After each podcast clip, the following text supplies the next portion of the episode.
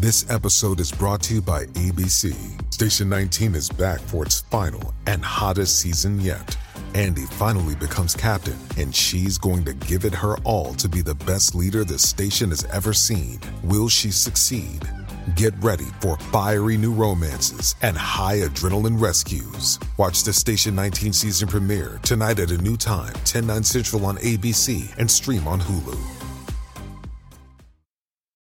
Bonjour à tous. Si aujourd'hui l'Union européenne est considérée comme une institution solide et indissociable de notre citoyenneté, ça n'a pas toujours été le cas.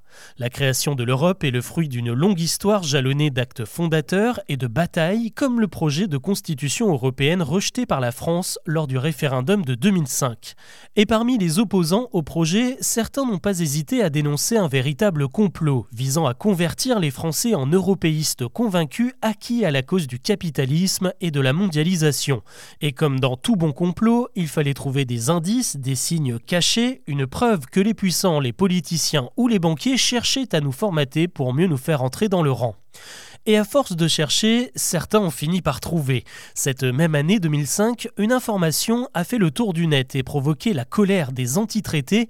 Il y aurait un message secret dissimulé sur nos chèques de banque.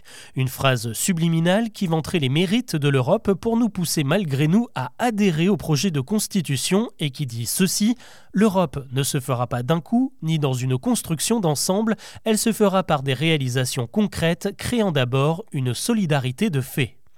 Cette phrase ne sort pas de nulle part. Elle a été prononcée en 1950 par Robert Schuman, l'un des fondateurs de l'unité européenne à qui l'on doit le tout premier traité de 1951 pour l'échange du charbon et de l'acier. Mais si une telle phrase existait sur l'échec, nous l'aurions forcément vue eh bien je vous invite à prendre votre chéquier justement et à observer très attentivement les lignes noires sur lesquelles nous écrivons le montant en toutes lettres et l'ordre du chèque. À l'œil nu, vous constaterez que ces lignes ne sont pas tout à fait nettes et en prenant une loupe, vous vous apercevrez que ces traits sont en réalité une suite de mots minuscules et qu'il s'agit bien de la citation de Robert Schuman. La rumeur était donc vraie. Mais cela veut-il pour autant dire que nous avons été manipulés pour le référendum de 2005, comme les conspirationnistes le prétendent? Bon, déjà, le projet de constitution a été rejeté par les Français, ce qui veut dire que ça n'a pas du tout marché. Et puis surtout, il y a un gros problème de date, puisque ce texte minuscule n'est pas apparu sur nos chèques en 2005, mais sept ans auparavant, en 1998.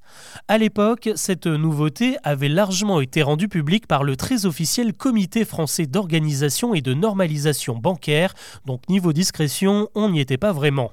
Et si vous vous demandez à quoi peuvent bien servir ces petits caractères, eh bien il s'agit tout simplement d'une norme, un peu comme les filigranes de nos billets. Si vous tentez de photocopier un chèque, la phrase devient totalement illisible sur la copie. Un bon moyen de faire la différence entre un chèque authentique et une contrefaçon.